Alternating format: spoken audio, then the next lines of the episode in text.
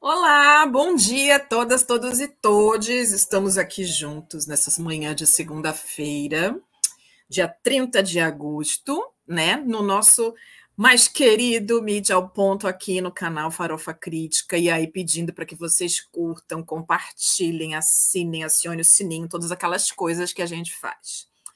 Bom, seguindo a nossa linha de ação que a gente fez na semana passada, de escolher algumas pautas e ver como é que essas pautas foram repercutindo, eu trago alguns assuntos que são uh, importantes para a gente olhar e como eles se encostam na nossa conjuntura política, né? Gente, tudo que a gente está vendo na vida é política.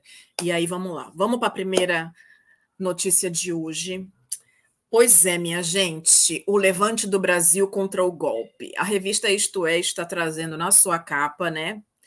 A matéria mais importante e exclusiva dela nessa semana de que a digital de Flávio Bolsonaro está no esquema paralelo das vacinas. Então ele foi para a Colômbia, ele foi para os Estados Unidos, ele fez mil coisas e estão descobrindo vários indícios de que a família Bolsonaro está envolvida concretamente nesse processo das vacinas. E aí como é que a gente vai conseguir é, livrar esse povo? Eu continuo querendo entender como é que esse como é que as coisas ainda estão do jeito que estão, né, com essa presidência, mas estamos caminhando para coisa.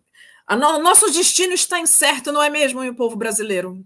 Nosso destino está incerto. A gente vai falar hoje aqui sobre algumas manifestações do 7 de setembro que estão sendo organizadas, e isso é muito preocupante. Estamos vendo a construção de um de um golpe concreto, usando as forças armadas e outras coisas, e esse negócio está meio complicado. Vamos para a próxima, por favor. Ai, gente, a Covid não vai largar do nosso pé. E aí a revista Veja traz uma matéria, uh, a matéria de capa fala que a Covid veio para ficar e ela vai ser como a gripe, que vai nos fazer tomar vacina todos os anos para que a gente tenha, se tiver, é, o, se o vírus nos pegar pelo pé, que a gente vai ter que se manter vacinado. Então é isso. Ainda quem está contra esse processo todo da vacina, é importante que a gente tome a vacina, tome os cuidados. A vida não vai ser como era antes e a gente vai ter que construir uma nova forma de, de lidar com o uso de máscara sem reclamar e fazer as coisas como elas têm que fazer porque afinal de contas a gente quer viver e já está difícil viver neste país, não é mesmo? Então vamos ajudar minimamente. A ciência está aí fazendo seu papel e é importante que a gente continue tomando os cuidados necessários. Agora vamos para as pautas um pouco mais espinhosas, apesar dos pesares, não é mesmo? Vamos para a próxima aqui. Então, minha gente, eu vou trazer aqui algumas matérias e eu quero explicar para vocês por que, que eu acho que é importante a gente falar sobre isso. O presidente da Fundação Palmares tem afastamento pedido pelo Ministério Público do Trabalho. Aquela pessoa chamada Sérgio Camargo, é, ele está sendo investigado porque uh, ele teve, foi algumas pessoas abriram processo contra ele por assédio moral, e outros assédios dentro da, do, do espaço de trabalho. E ele disse com todas as letras já que, como ele tem o apoio do presidente da República, então nada vai acontecer com ele. Existem várias coisas acontecendo dentro da Fundação Palmares e ela é estratégica para muitas coisas que a gente está vendo. Põe a próxima, por favor, Gui. Porque essa é uma notícia que apareceu em muitos, em muitos canais em muitos canais. Fantástico deu a matéria sobre isso. E a próxima também, por favor. Pois é. E aqui também, né? O canal UOL também falou sobre o Sérgio Camargo, né? Porque apareceu no Fantástico, então isso acaba dando uma repercussão maior. Quero explicar para vocês por que, que a Fundação Palmares é tão importante. Para além dela ser a fundação que guarda a memória histórica do movimento negro e de todas as pessoas que passaram pela nossa história e ajudaram a construir o Brasil, é, é um, e é um órgão federal, então ela não vai conseguir ser é, desconsolidada, destruída dessa forma, mas existe todo um trabalho interno para que seja feito, para que a gente realmente acredite que não existe racismo no Brasil, que tudo que está sendo feito ali é uma grande bobagem. Mas, uh, para além do que as pessoas costumam saber, nós temos comunidades quilombolas que vivem em lugares impressionantemente para dentro do país e que são lugares que são ricos em água, que são ricos em minerais, que são comunidades afastadas, que são comunidades muito próximas das comunidades indígenas. Então, quando a gente pensa na, na, na Fundação Palmares, a gente está pensando também nesse pensamento dessa lógica do agronegócio. E onde que isso pega para nós? As comunidades quilombolas, elas entram num processo de luta pela manutenção de suas terras como os indígenas. E quem faz a titulação desses territórios é a Fundação Palmares. Se a gente tem a Fundação Palmares enfraquecida, a gente tem flexibilizada a legislação que faz com que a gente tenha um processo mais moroso para a titulação desses territórios. E aí esses territórios vão ser ah, vão virar espaços de ah, como, por exemplo, no Quilombo, lá em Alcântara, no Maranhão, existe uma base de lançamento de foguetes que é norte-americana. Ali, naquele território, também no território de Alcântara, que é um grande conglomerado de, de, de várias comunidades quilombolas, ali em Alcântara uh, existem grandes uh, reservas de água. E o que, que eles estão fazendo, por exemplo? Um, proibindo as pessoas de engravidar Vejam bem, ou seja, é, é, uma é, é o que a gente fala de, ne... de necropolítica, de construção de um processo de extinção da vida daquele tipo de pessoa naquela região. Então, as meninas são proibidas de engravidar. As pessoas estão sendo removidas, estão sendo levadas para, os grandes centros, e pessoas que vivem do rural não se acostumam com os grandes centros. Então, a gente tem ali um processo de é, finalização de certos ciclos de vida efetivo de pessoas, para que aquelas comunidades acabem e eles possam explorar aquele território como eles quiserem. E aí é nisso que une a luta indígena com a quilombola, a luta pela terra. O próximo, por favor, Gui. Estamos nesse final. Essa semana a gente ouviu falar muito sobre a questão do marco temporal. O que é o marco temporal? o marco temporal diz que as comunidades indígenas, e vejam o absurdo, que as comunidades indígenas só podem dizer que aquele território é delas. Se elas tiverem documentação, documentação, comunidades indígenas tiverem documentação de propriedade dessas terras, até 1988, quando houve a Constituição. Gente, a gente está cansado de saber que os povos indígenas são os povos uh, originários o território é deles. Todos os outros são os invasores. E aí existe essa movimentação para que esses territórios também não sejam mais é, titulados, demarcados, enfim. O que, que a gente viu? Enfraquecimento da FUNAI, o enfraquecimento do pessoal que trabalha com o meio ambiente, então não existem tantas pessoas para poder fazer os trabalhos de, de fiscalização, o aumento das, dos números de, de, de espaços de mineração, o que faz destruir a natureza. E a gente está vendo que tudo isso é uma política de fato para destruir os povos quilombolas e os povos indígenas, e para acabar com a natureza em nome do capitalismo baseado no agronegócio e na mineração. Vamos para o próximo, por favor? Pois é. A folha, essa folha de hoje, porque eu queria só trazer esse desdobramento da semana passada para cá. A terra indígena pode opor a STF, a ruralistas e Planalto. Veja bem, são estão hoje em Brasília 6 mil indígenas. Em torno de 6 mil indígenas estão em Brasília fazendo manifestações, fazendo rituais, fazendo uma série de coisas para mostrar a existência desses povos. Diferente do que a gente entende como propriedade de terra, que é o que os ruralistas veem, e isso é uma lógica do capitalismo, os indígenas têm nos seus territórios espaços sagrados, construção de vida, manutenção da natureza. Somente os povos quilombolas e indígenas olham para a natureza da forma com que ela deve ser vista, com respeito, com possibilidade de manutenção da vida de todos, inclusive dos ruralistas. Se não houver água, não há como fazer plantações.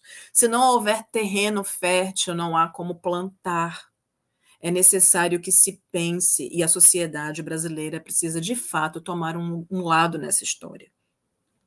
E aí entra aquela discussão que volte e meia eu mesma trago, que é a questão sobre as pautas identitárias. Nós não estamos falando de identidade quilombola, ou de identidade indígena, ou identidade negra, ou identidade étnica. Estamos falando de vida.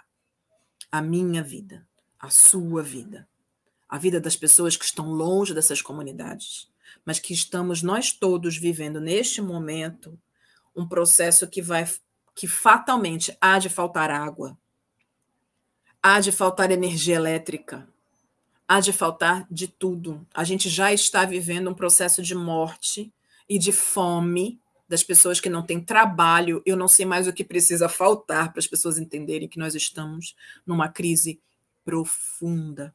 E essa crise profunda vai trazer para a gente chagas que, que talvez vai demorar muitas gerações para gente, é, a gente conseguir curar. A próxima, por favor, Gui. Pois é, o agro é golpe. Essa é uma matéria do The Intercept Brasil, dessa semana também online. Gente, super recomendo que vocês entrem para lerem esse artigo. Por quê? Já está aqui dizendo que não sei quem tem essa noção, mas está sendo organizado um outro levante, digamos assim. Mas aí um levante que nasceu daquela fala enlouquecida do, do, Sérgio Reis em relação aos caminhoneiros. E sim, eles levaram aquilo a sério. O Sérgio Reis já pediu desculpa, mas uma galera doida que comprou a ideia está organizando essa ação no 7 de setembro em Brasília. Provavelmente isso não vai ficar só em Brasília, isso vai ficar em outros espaços. E como é que a gente faz isso? Porque eles estão dizendo que isso é liberdade, que eles querem a liberdade de poder lutar por aquilo que eles acreditam que é importante. O que é importante para eles? O dinheiro deles. A gente está falando de vida, de manutenção de vida. O que a gente quer é o direito a todos de viver. E o agronegócio tem sido o negócio mais incoerente do Brasil, eu quero crer. Porque quem ganha muito dinheiro com isso é meia dúzia de gato pingado. Os, os, agro, as, os empresários do agronegócio têm enriquecido profundamente. O agronegócio é o negócio que mais cresce no Brasil, junto com os bancos. E a gente está passando fome. E a gente está vendo as florestas serem queimadas. E a gente está vendo quilombolas que precisam se organizar para poder garantir a manutenção dos seus pedaços de terra, para poder fazer o plantio do que eles comem. E eu acho que grande lance é isso. Como eles têm uma lógica que é diferente do que o capitalismo entende, porque dentro das comunidades quilombolas e dentro das comunidades indígenas, o que eles têm é um espaço de partilha, não de acúmulo. E eles querem viver, eles não querem acumular e ficar ricos. E essa lógica anticapitalista é o que o neoliberalismo não entende e não aceita como uma possibilidade. Portanto, o agronegócio passa literalmente como um trator em cima desses territórios. E a gente está vendo que, inclusive, essa camada da sociedade, que é muito pequena, mas que comanda a economia como um todo, tem se organizado para atuar na política e a gente fica como? Nas mãos dessa meia dúzia dessas pessoas.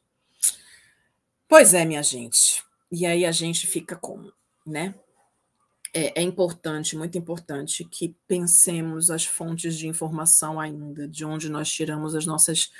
por, por, onde, nós, por onde passa o caminho do nosso pensar, para que pensemos e consigamos efetivamente construir um caminho que não seja o de morte. porque estamos em vias de fato de faltar o mínimo para que a gente consiga viver, que é comida e água.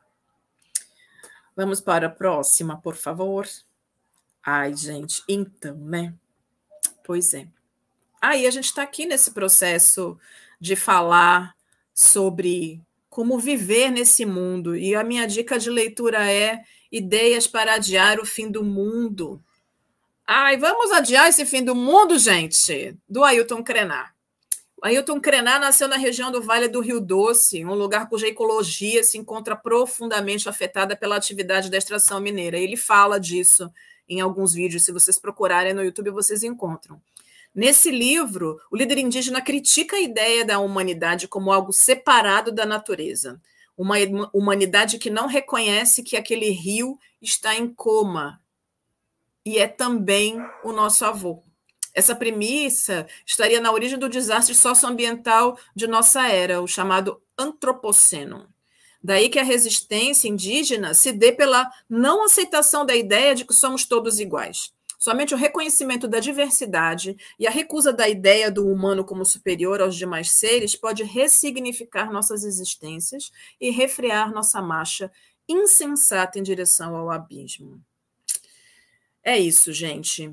Ele está aqui num processo de.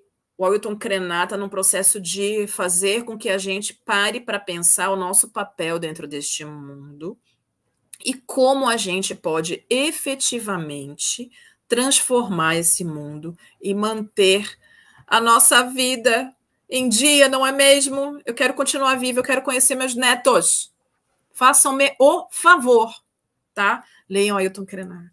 Porque é isso. A Marcha de Mulheres Negras de São Paulo e todas as marchas de mulheres negras dentro do Brasil se apoiam na, na, na filosofia do bem viver, que é uma filosofia americana, como diria Lélia Gonzalez baseada nos conceitos e preceitos das comunidades tradicionais da América Latina, o bem viver é necessário, essencial para a manutenção da nossa vida. Vamos para a próxima. A dica cultural.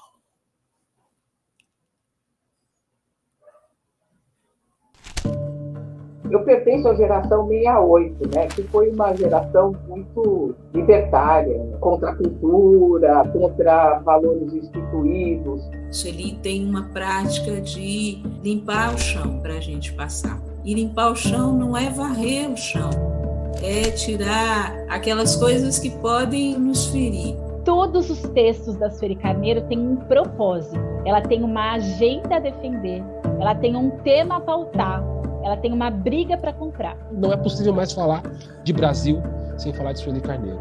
Dandara, Luísa Maim e um milhão de mulheres negras anônimas que a história não resgata, que a história inviabiliza, que faz uma luta anônima aí no cotidiano, uma resistência heróica e que vive nos porões da sociedade.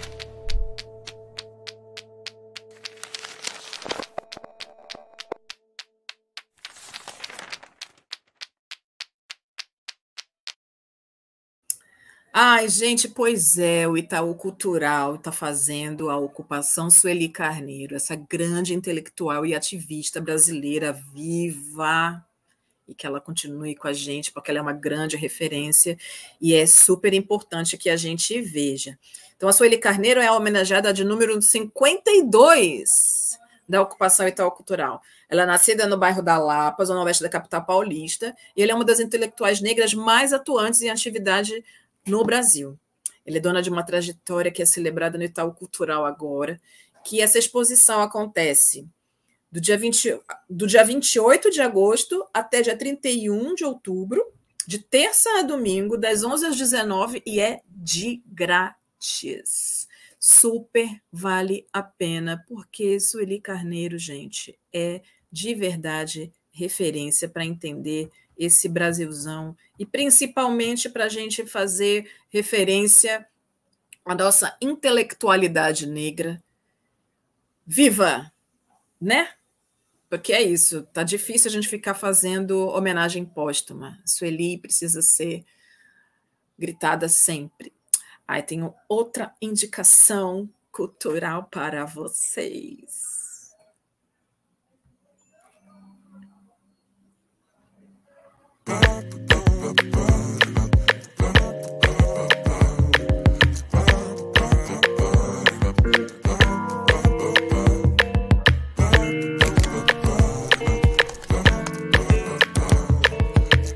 Peguei de transando com outro homem.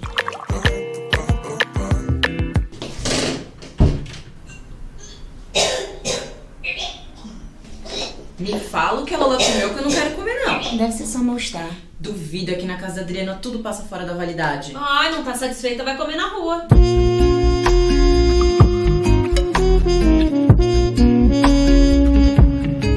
Meninas, eu tô grávida. Oi? Como é que é? Eu pensei que eu estivesse sozinha durante esse tempo todo.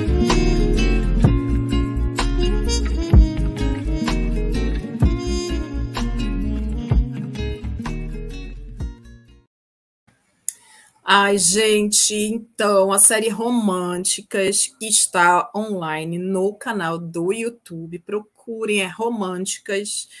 E ela conta a história de Alice, Graziella, Lola, Adriana e Nicole, numa comédia romântica que fala de amor, amizade, perrengue, enfim. São mulheres falando da vida de ser mulher, com seus problemas, com as suas mazelas, enfim. Que é dirigida pela linda da Priscila Maria, que é uma cineasta um, uma cineasta brasileira, carioca, tá no entre fica na Ponte Rio São Paulo e que faz um trabalho lindo, lindo, lindo. Super recomendo. É para gente ser feliz, minha gente. Bom, depois da gente fazer essas, essas nossas avaliações do que a semana trouxe, a única coisa que eu tenho para dizer ainda é que eu espero de verdade que a gente consiga transformar a nossa realidade de quase morte, essa realidade construída baseada na política e que a gente entenda a importância de nos colocarmos politicamente. Tudo que eu coloquei aqui, inclusive nas dicas culturais, são política. E a gente precisa comprar essa ideia e efetivamente transformar nossa sociedade porque ainda dá tempo, gente. Ainda dá tempo. Esse foi nosso Mídia ao Ponto, programa de segunda, que eu espero que vocês tenham curtido, porque eu sempre gosto muito de fazer. Espero que vocês tenham uma semana linda e maravilhosa. Beijo grande, boa semana.